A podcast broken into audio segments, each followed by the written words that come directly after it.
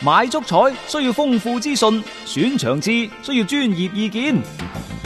彩虹豬微信公眾號每日為你奉上名嘴張達斌賽事觀察、足彩培訓師李漢強專業分析，更多足彩資訊，更多專業預測，盡在彩虹豬微信號。彩票嘅彩，紅當當嘅紅，豬籠入水嘅豬，買足彩記得先上嚟彩虹豬睇下啦喂！足球場，英雄地，幾多難忘時刻， Breathtakingly brilliant. 從最後三分鐘絕殺逆轉到伊斯坦布爾勝利大逃亡，從希臘神話到冰島奇蹟， Phenomenal. 從童話變成現實，從英雄變成傳奇。最偉大嘅球員，最不可思議嘅入球， Extraordinary entertainment. 勝敗之間只有一線，神奇之處，魅力所在， Here they come, here they 只可意會，更可言傳。足球新勢力。翻翻嚟係第二 part 嘅足球新勢力啊！啱啱我哋講咗半個鐘頭嘅晚段，啊接住落嚟呢，就誒、呃英超一隊新土豪可能已經誕生咗，可能已經誕生咗。係英超停擺對於十九隊英超球隊嚟講係無妄之災，但係對於紐卡素呢，就係、盜劫重生。真係噶嚇，即係啲球迷盼星星盼月亮都盼到呢一日嘅到嚟，啊所以成日都話危機危機喺危險當中啦，似乎係有機會，睇下邊個把握得到嘅啫。因為今次呢，收購紐卡素呢個真係沙特嘅土豪。啊佢嘅下家喺邊度呢？就係、沙特公共基金。啊，哇，佢呢個沙特公共基金呢，其實係國家主權基金，冇錯，兩千六百億。即係等於其實大巴黎嗰種嘅運作啊手法。佢哋呢就覺得啊，即係阿聯酋嗯，買咗曼城，曼城啊係啊，然之後呢，卡塔爾就卡塔爾個相反仲差啲，係即係大巴黎嗰個形象仲差啲，啊即係卡塔爾嗰度啊。嗯但係相反就係阿聯酋買咗曼城之後，揾咗格調拿之後呢，嗯即係成個俱樂部係展示咗佢哋喺足球方面哦心間嘅雄心。呢個係真嘅喎。啊，曼城嘅官方嘅形象真係做得唔錯嘅。嗯咁就就即係亦都係洗脱咗好多嘅咩中東土豪嘅形象。咁沙特呢，即係第一，佢哋呢個皇室係有中意足球嘅傳統嘅。嗯大家仲記唔記得即係上世紀七八十年代嗰啲石油一桶桶挖出嚟之後呢，首先佢哋掀起咗足球嘅金元政策。嗯當其時沙特係全亞洲足球嘅帶頭大哥嚟㗎，係好犀利佢攞過亞洲杯嘅冠軍㗎，嗯係咪、好啦，咁但係呢，佢哋喺俱樂部嘅運營嗰方面呢，相反係冇太多咁走進歐洲。嗯咁而家睇住自己啲小兄弟咩阿聯酋、卡塔爾，嗯，一個個玩得咁啊爽越，搞越好， 咁就買啦。即係你之前呢，你話係咪紐卡素係咪佢最好嘅選擇呢？未必，嗯因為曾經呢個沙特國家主權基金啊，嗯佢哋、曾經同格雷沙家族傾過，曼聯啊嘛，佢哋嘅目標係佢哋係想買曼聯。嗯，啊但係應該曼聯嘅嗰個要價當其時，佢哋俾格雷沙嘅嗰個價錢係四十億，係格雷沙唔制，四十因億為嗰陣時曼聯嘅估值係幾多呢？係三十億英鎊。啊，三十三億好似最高。總之而家俾四十億，嗯都日唔日制價咗幾多？日價百分之二十收購，啊佢唔制，啊佢唔制。咁而家曼聯喺新冠疫情之下呢，嗯即係跌到去廿個億，剩翻咗唔傾啦10個億啊嘛唔傾啦。唔傾啦，好啦啊，舊年紐卡素曾經傳過嗰個艾樹你自己講嘅。十九皇叔就係十九皇叔哦係，嗰個十九皇叔呢，傳聞係沙特現任國王嘅細佬，但係咁喎，你千祈唔好以為嗰啲細佬就好好好 friend 喎，唔一定噶，因為點解呢？佢嗰啲細佬太多太啦，多一個國王可能有幾廿個仔嘅。係係啊，佢原先呢，就誒，呃而、家都唔係呢個沙特國王去挑頭做呢件事啊。嗯佢原先嘅王儲呢，係而家沙特國王嘅細佬，嗯可能係幾幾廿個細佬當中其中一個，仲要同父異母嘅添。咁、係然之後呢，就最終兩兄弟呢，可能嘈反咗面，反咗面係亦都係將原先呢嗰、個兄嗰個兄弟，即係作為王儲嗰個兄弟呢，趕咗落台。嗯而家再重新立嗰個儲君，呢個係自己嘅親生仔。嗯，哦咁咪唔同咯喎， 啊！呢、個親生仔佢就係、即係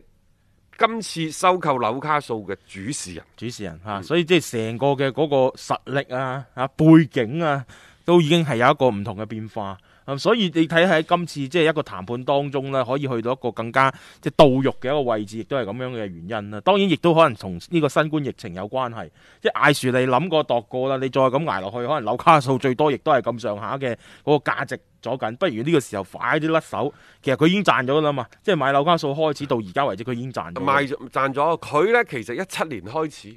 佢就諗住賣本。艾樹你都好有耐心。嗯你諗下，一七年、一八年、一九年、二零年四年啦對，四年期間就紐卡素喺英冠期間，後尾都係揾埋賓尼迪斯。佢最叻就係揾賓賓尼尼迪迪斯。斯呢一着高真係高佢嗰陣時好似係四百萬定六百萬英鎊，係成個嗯紐卡素入邊人工最高嘅，亦都係賓尼迪斯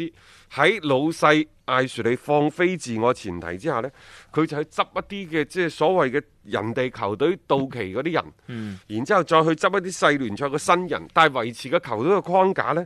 亦都可以。大家仲記唔記得舊年？賓尼迪斯臨離開之前嗰對紐卡素係點嘅？佢、嗯一輸呢，佢可能輸六七場，係啊七八場。啊但係一贏呢，佢係總係啦，贏你一波三連勝，嗯都係贏一隻嘅啫喎。冇錯，佢就係靠嗰三兩波嘅三連勝，咁啊足夠補然咗之啦。後就咬住牙關再搏佢三五場嘅嗰個所謂嘅和局翻嚟，嗯佢係佢係補到組噶啦。而喺呢個過程當中呢，你睇下當初誒一路都係嗰個靚女喺度推動嘅咩英格蘭嗰個金融專家係斯塔維利啊，斯塔維利係咪？嗯嗯佢首先呢，就係揾阿聯酋，嗯，阿聯酋就唔係嗰個民蘇爾酋長嗰個，係第二個財第團。二個財團係啊，嗰個呢就即係等於係啲姨媽姑姐個財團嚟嘅，係但係呢，呢、個亞聯酋嗰個投資方呢，為俱樂部估價二點五億，當其時係時你就覺得，嗯喂有冇搞錯啊？你咁樣二點五億純粹浪費時間嘅，嗯係咪？佢覺得太低唔傾啦啊嗯好啦，咁然之後第二第二個嚟到傾嗰個所謂大嘅合作投資嘅呢，嗯就係啊而家曼城嗯嗰個城市集團嘅民蘇酋就長係嗰我哋個講嗰個嗰個十兄九弟。就係十九皇叔啊嘛，就係講呢個啊嘛，嗯即係嗰陣時就講到話啊，佢嘅財力都好雄厚啊，但係呢，當時就吹咗一陣風，然後係冇一啲實質性嘅內容嘅，包括後期英格蘭嘅媒體更加披露咧成單嘢呢係艾樹利自編自導自演嘅一出嘅一個嘅鬧劇嚟嘅，所以亦都冇最終嘅一個成功收購嘅情況。因為呢，艾樹利當初為紐卡素設定咗條底線嘅，係佢話低過四點三億，你哋都唔好傾啦。四點三億，啊係呢個係佢嘅底線嚟嘅。咁然之後傾下傾下呢，即係真 係時勢變得太快而啦。家佢都諗唔到會咁噶嘛而。家呢一個新冠疫情之下，即係新冠疫情之下，嗯。你話點辦 呢？就三億，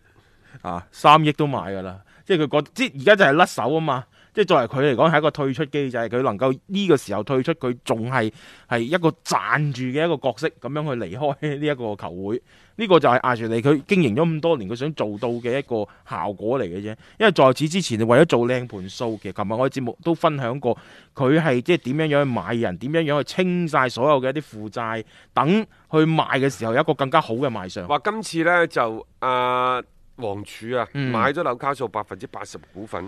咁然之後呢，就仲有百分之十呢，就係呢一個斯塔維利，係即係嗰個女嗰啊個啊，女買家。 仲有百分之十呢，就英格蘭一個本土商人嗯喺度誒誒持有嘅股份。冇錯，咁俄羅斯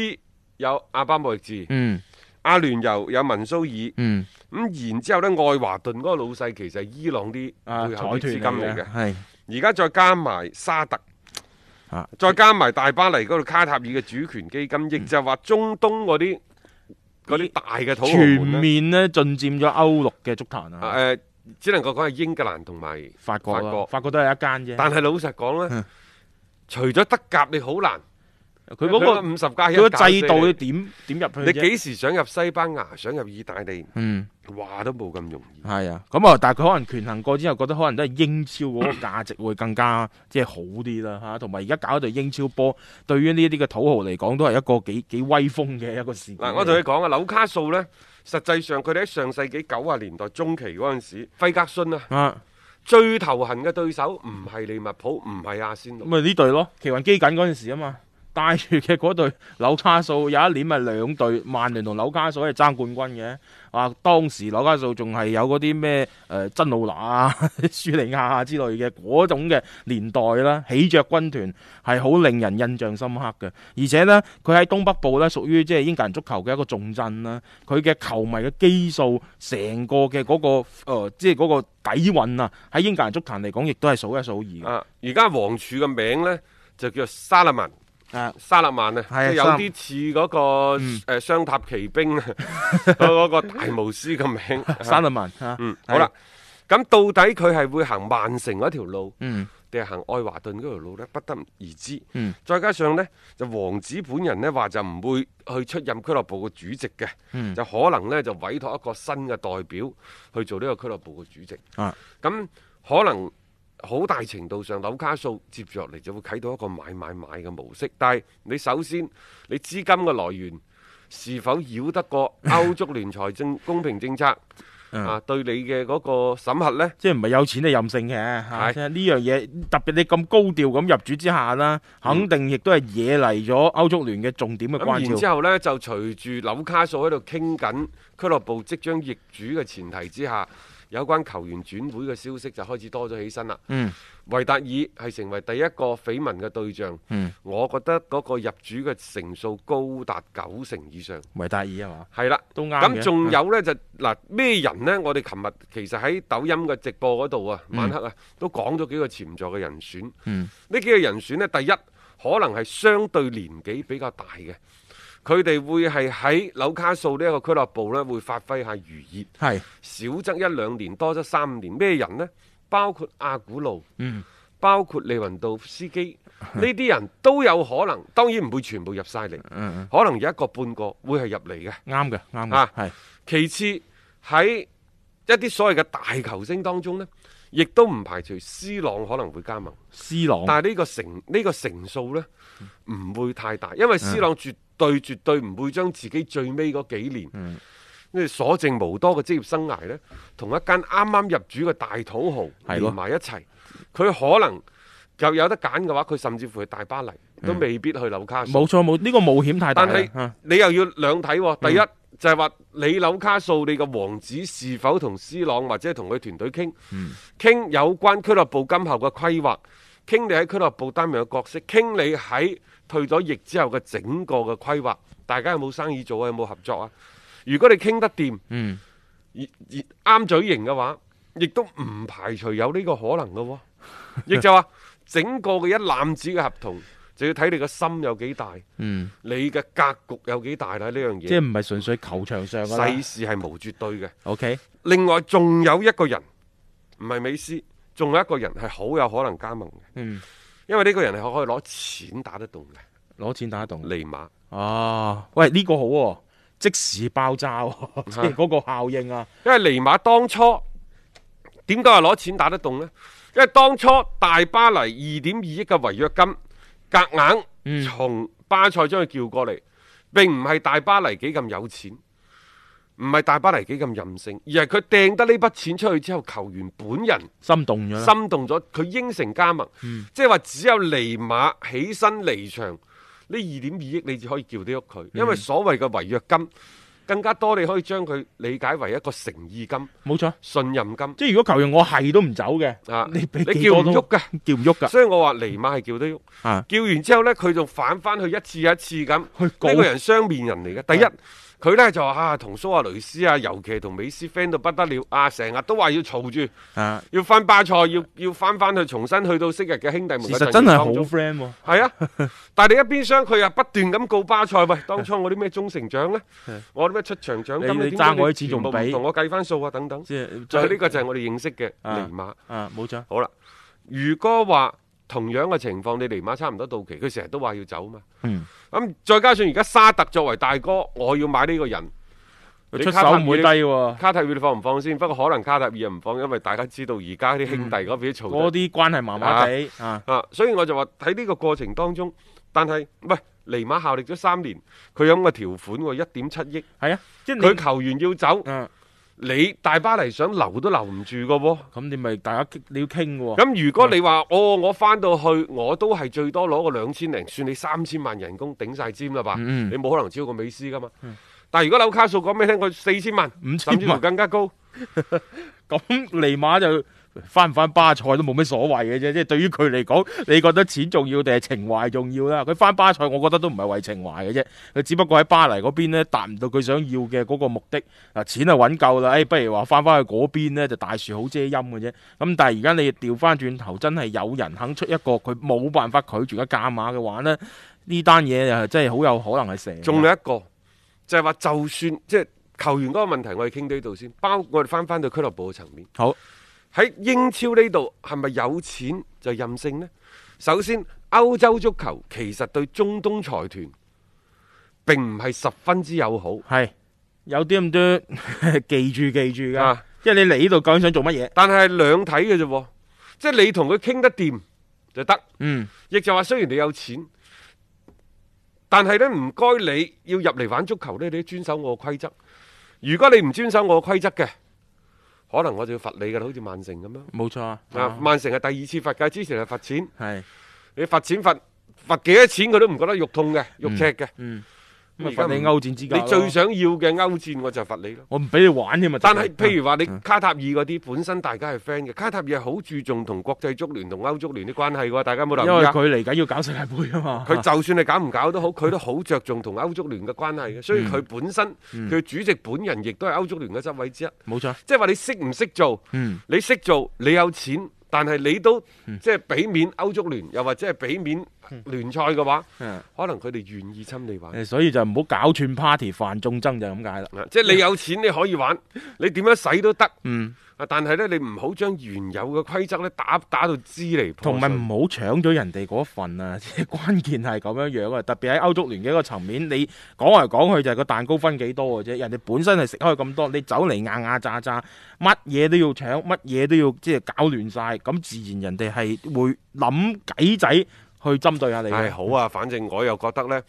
即係其實中超啊喺英超嚟講啊，中資喺英超嚟講都未真正發力。係未發力，唉，你話你嗰啲咩兩千六百億嗰啲啫，係咪啊？佢國家咩沙特國家主權基金啫。嗯中超其實係未認真喺英中資啊總之係未認真喺中超喺英超發過而力家。都係嘗試性質，我感覺。亦就話，誒、嗯如果有一啲外來嘅資本，譬如話從車路士開始嚇、到後尾嘅曼城，到可能嘅紐卡素，嗯，其實亦都有一啲豪門嘅，即係即係傳承咩曼聯啊、啊曼城、曼聯嗯啊、利物浦啊、等等，但係實際上佢哋全部都美國資本嚟，係啊，都係外來資本㗎。亦就話而家可能從嗰傳統嘅六強，就真係去到七國咁亂噶咯，呢、個英超嗯啊，真係好亂咯，會非會會好值得期待好嘅。睇咯。但哦即係所有嘅前提呢， 嗯都係呢個疫情快啲過開去，翻比賽先，比賽重新開始，至有得講。如果唔係，我哋傾咗十幾分鐘，全部都係空中樓閣嚟嘅。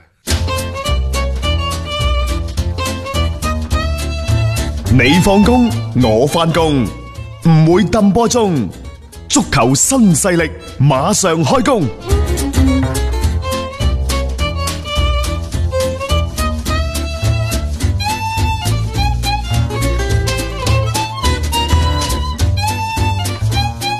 接住呢，我哋睇下德甲嘅拜仁慕尼黑，因為整個德甲五十加一呢，即係令到好多嘅老闆們有有力使唔出，嗯，好多嘅俱樂部嘅經營呢，都係小打小鬧，但係往往喺歐冠有出色表現嘅拜仁慕尼黑，因為佢哋嘅會員制，因為佢嘅票價，因為佢市場開發等等，佢嘅收入，佢嘅現金係最多，喐親都係過兩億。嗯，咁所以呢，即係德甲嘅挖掘機係點嚟？就係、我有 錢，係啊，我任性。前兩年呢，就因為佢個經營做得好好，侯利斯翻咗嚟啊嘛，嗯所以佢更加多嘅呢，就係、從歐洲其他俱樂部嗰度揾人。嗯德甲本土嘅球員，即係挖完啊侯美斯啊，挖完啊嗯利雲道夫斯基之後呢，就好似少咗啲停。咗落嚟啲。但係啊呢一兩年，最近尤其呢一個賽季開始多翻啦，嗯因為而家全德甲最好嗰幾個呢，都喺度同拜仁慕尼黑扯上關係，扯上關係。係啊首先呢，就係夏維斯，嗯因為藥廠啊啊，利華古信利華古信嘅嘅頭牌，頭牌嗯就話呢，其實而家有兩個下家俱樂部嗯，喺度同利華古信爭緊，其一係利物浦利物浦啊一，個億，啊，第二就係拜仁慕尼黑。嗯但係利華古信想賣夏維斯呢，賣一個億，不過得唔得就真係未知啦。因為而家老實講，緋聞最大嘅關聯下家仲係拜仁慕尼黑，嗯但係拜仁係唔會攞咁大筆錢嚟買佢嘅，所以話點解利物浦會出嚟？如果利物浦出嚟，會唔會就成為另一家抬價嘅俱樂 部，令到你拜仁慕尼黑想平啲買？都好難吓，即係而家有啲有啲球隊個角色可能呢呢個係不知不覺間呢，係被有心人所利用 嘅。因為何芬咸呢，嗯就對呢一個拜仁慕尼黑挖人呢，佢哋係最深惡痛絕嘅。嗯佢話根本上呢一隊拜仁慕尼黑啊，即係何芬咸話喺呢隊拜仁慕尼黑大會係大會啦，但係冇一啲做大哥嘅風範， 周圍去德甲搲人，啊，經常呢就去破壞市場嘅規矩。嗯佢話你點破壞啊？佢話咁嘅，佢話只要有一啲嘅好嘅球員，尤其一啲年輕嘅球員，即係拜仁嗰度，只要係有人打電話俾佢，有啲球探係咁噶。即係佢打電話俾拜仁嗰度嗰個嗰個青訓主管，又或者係個轉會個主管，佢話喂，我發現咗，啊喺廣州有個叫大雄嘅，係啊，好打波到不得了，嗯又後生，而家又平。嗯啊，我寄啲資料俾你睇睇。嗯一睇完之後呢，啲拜仁覺得 O K，咁啊，然之後第一時間去傾，佢哋呢就出盡八寶去傾，即係偷偷摸摸咁帶啲年輕嘅球員啊，或者潛潛咗嘅球員呢去體檢啊，嗯啊，然之後又同佢屋企人啊，同佢父母傾啊，咁傾掂啊樣。總之就嗰啲係啊無所不用其極，係就希望呢先搞掂咗球員本人，嗯然之後再同俱樂部去俱傾，樂部去傾。咁咁啊成球機員壓價本人因為得到咗拜仁嘅承諾，係所以佢就嘈住要走，嗯咁啊乘機壓價。冇錯，即係呢個就係拜仁佢嘅慣用嘅手段。誒呃咁講呢，保斯曼法案其實就差唔多三十年啦。保斯曼法案嗰年就九二年，就係我作廣播嗰年， 真係係時候翻翻轉頭去審慎。嗯去即係回顧下呢一個所謂嘅保斯曼法案，嗯對足球運動嘅傷害，對呢一行嘅足球傷害有幾大？冇錯啦，即係咪有啲嘢係需要你時間沉澱咗落嚟，你唔一定話當時好嘅嘢就到而家嚟講，仲係適用嘅，因為好多嘢你係要一個嘅轉變。因為就我哋分享咗咁多嘅一啲轉會嘅新聞嚟去睇翻啦，所有嘅俱樂部其實而家全部都處於一種好被動嘅一個角色當中。一講到球員嘅轉會，所有嘅話語權已經唔喺俱樂部嗰邊嘅啦。反正就係話，一係你好有錢，就算點樣樣嘅價碼我都匹配到，我可以俾到咁樣樣咁高嘅人工你，你就可以攞到個球員。如果唔係呢，你會失去所有嘅主動誒、權。當呃然啦，呢啲咁嘅傳聞又或者呢啲消息爆出嚟呢，就會唔會覺拜仁就會覺得自己有啲水靜河飛？因為所有嘅新聞呢，所有嘅消息，佢既有偶然爆發嘅一面，嗯亦都可能係一連串嘅事件。嗱，如果偶然爆發嘅，你可以將佢睇成為新聞突發事件。嗯但係如果一連串嗰啲真係連埋一齊呢，我就認為別有用 心。你睇下上個禮拜點解爆完，點解呢個禮拜 冇啦？咁當然你可以同我講，你話哇恒大嗰啲唔可能個個禮拜都爆 嗯嘅，但係點解可能係幾個即係可能係唔同嘅事件爆發出嚟 嘅係嘢，唔同嘅時間去爆發出嚟嘅嘢，點解會集中哎集爆發中埋一齊呢？你話真係有咁啱得咁巧？嗯嗱，第一于漢超嗰件事嗯，點解會有人上傳 啊？上傳嘅係咪就係上個禮拜當日嗰件冇事？錯，佢係咪有抑或啲係滯後啊？喺呢個之前嘅前幾 日，啊哈中超公司可唔可以配合恒大去罰你五十萬呢？點解恒大為咗五十萬就炮轟中超公司？嗯，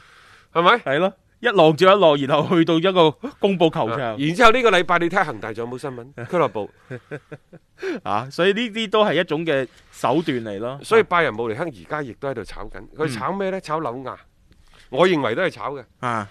紐亞亦都唔排除呢出嚟呢，就即係附和一下附和一下。係，紐亞最近呢就炮轟，佢話都唔知係邊個嗯更衣室入邊啲小人係，對外泄密。佢話我根本上就冇同，包括俱樂部工作人員都可能泄密。嗯佢話我係俾人冤枉嘅，因為點解呢？佢話我從嚟都未試過同俱樂部講五年新嘅合同，嗯要兩千萬年薪，因為包括湯馬士梅拿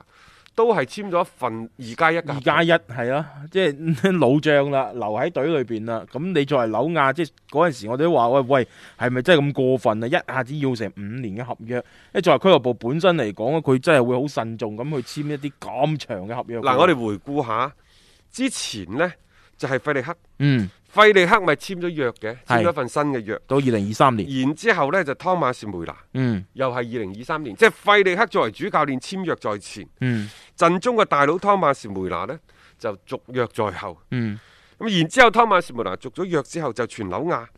紐亞話要兩千萬年薪啊嘅嗰個消息呢，就開始見咗喺啊德國本土嘅報紙嗰啲報紙嗰度。係啊，嗯即係好似上樣樣嘢都好似啱計啱個時間咁樣去揼落去嘅，因為喺費力克續約之前，亦都就係披露咗紐亞要求係續約到二零二五年嘅一個消息係流出嚟啦，所以而家即係好似變咗就係拜仁有一單嘢係即係確鑿嘅官宣嘅，然後咧就會有一單呢所謂嘅流言呢，就係、隨住呢一啲嘅官宣嘅新聞呢，而係補充翻落嚟嘅，紐亞呢，其實打拜仁都差唔多打十年。嗯佢當初係廿五歲打到而家三十四歲，嗯，佢而家要一份五年嘅合約，守門員打到三十九歲唔係唔得，得嘅，但係呢，老實講，過咗三十五歲以以上啊，個、嗯反應真係會慢。佢更加多嘅係靠經驗，經驗靠佢嘅判位斷。置感啊嚇。嗯嗱，首先唔係個個都係保方嗯嚇，紐亞可能否成為保方我 就唔知。啊咁但係如果作為湯馬士梅拿都係二加一嘅薪水，係啊，湯馬士梅拿唔同啊，因為佢喺拜仁嚟講，佢嘅地位只會喺紐亞之上，唔佢會喺自紐家亞產之㗎上。嘛係啊，佢點紅同褲仔嚟嘅點。同啫啊嚇？喺咁嘅情況之下，紐亞就話：喂，我而家點解要咁長嘅合約？因為紐亞就覺得呢，合同越長，對佢就越尊重。佢話：我當初廿五歲嚟到呢度，我打咗九年，我一早就將拜仁慕尼黑當當自己屋企。嗯，而家去到三十四歲啦，我想攞長啲嘅人工，啊長啲嘅合約。其實就係希望得到俱樂部對我嘅尊重。尊重咯，佢又想話中老拜仁慕尼黑啊，即係職業生涯咁計啊，即係可能佢有呢一方面嘅訴求唔出奇嘅啊。咁但係你話即係拜仁嗰邊係咪真係要去和應呢樣嘢呢？佢又要好多方面去考慮。但你要睇喎嗱，第一，紐亞上個賽季、前個賽季尾受傷，上個賽季基本上相對比較少出場。啊，呢、個賽季呢，老實講狀態真係升得升翻嚟，好緊要。係佢係從一八年俄羅斯世界盃之後得，就去到舊年基本上冇咩冇咩好嘢佢嘅冇咩佢嘅事今。今個賽季好翻啦啊但係呢個過程當中，喂，我唔可能等迪斯特根雅，亦都唔可能等你好翻嗯嘅。佢簽盧比，但係話盧比同誒、呃拜仁慕尼黑傾嗰陣時咧，有一個出場嘅保證嘅，喂，紐亞大哥嚟㗎，上古大神，嗯我同你簽唔係唔得，你可唔可以保證一定嘅時間俾我啊？冇咁錯，唔樣係我過嚟真係坐啊一路。就係有一個江湖傳聞係咁，當然呢啲嗯俱樂部係唔會公開嘅。嗯嗯咁可能紐亞又對此表達咗不滿啦。喂，大佬我仲得㗎喎，而家你揾個盧比翻嚟咩意思先？咁誒呃嗰個盧比又唔想話做我替補，啊係啊，咁即係就呢個問題上面，大家咪 有啲佢分佢歧啊覺得咯。可能自己得唔到俱樂部必應有嘅尊尊重重。尊重咯，所以佢咪唯有希望攞一份好唉呢啲嘅啲約大哥們啊，都係咁噶啦。啊，要面 啊又要要威威，又要戴頭盔。 咁而家攞威之餘，又想攞翻頂靚嘅頭盔， 係咁啊仲嘅要意加思。埋人工添。嘅最好雙粒珠喺上面添。 好啦，咁啊再睇啦吓，嚟緊嘅一個事態發展呢，有最新情況，亦都會同大家都去跟進翻嘅。今日我哋節目時間先到呢度啦，聽日繼續六點鐘有足球新勢力。